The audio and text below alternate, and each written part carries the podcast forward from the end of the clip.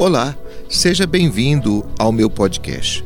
Eu sou o Padre Geraldo Gabriel, tenho um canal de vídeo e um blog.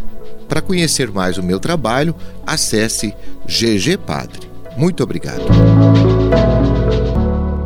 Para nós que somos cristãos católicos, sabemos que a vida é curta e que o julgamento divino vai acontecer tanto individualmente como de forma universal é sobre isso que falaremos hoje. Quem sai para o trabalho não pode sair de qualquer maneira.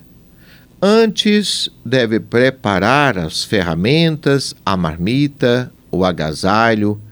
Definitivamente não dá para ir de pijama para a construção civil, embora muitas vezes a gente tenha vontade de fazer isso. Debaixo de um sol de 40 graus, dá vontade de arrancar toda a roupa.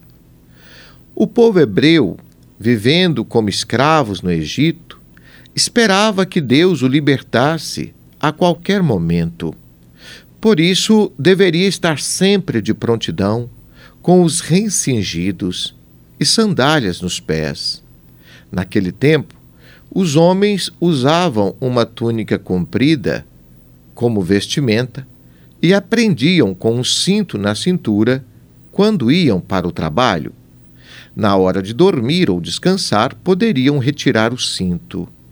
Mas quem devia estar de prontidão para sair às pressas em qualquer hora da noite, era melhor permanecer com os rins cingidos, ou seja, com o cinto na cintura e as sandálias nos pés.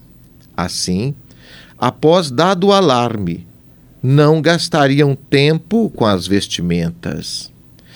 Falando às primeiras comunidades cristãs que tinham pressa pela vinda gloriosa de Jesus, São Lucas, capítulo 12 do seu Evangelho, de 35 a 38, pede cautela e vigilância. Jesus poderia vir a qualquer hora.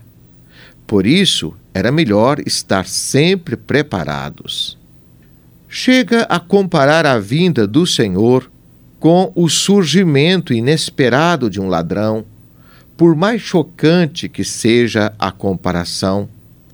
Ela visa alertar também a nós da necessidade de preparação. Acreditamos que Jesus um dia virá para julgar os vivos e os mortos. Esta verdade de fé faz parte do credo que professamos Trata-se do juízo universal. Quando e como será, nós não sabemos. Além disso, teremos também o nosso juízo particular.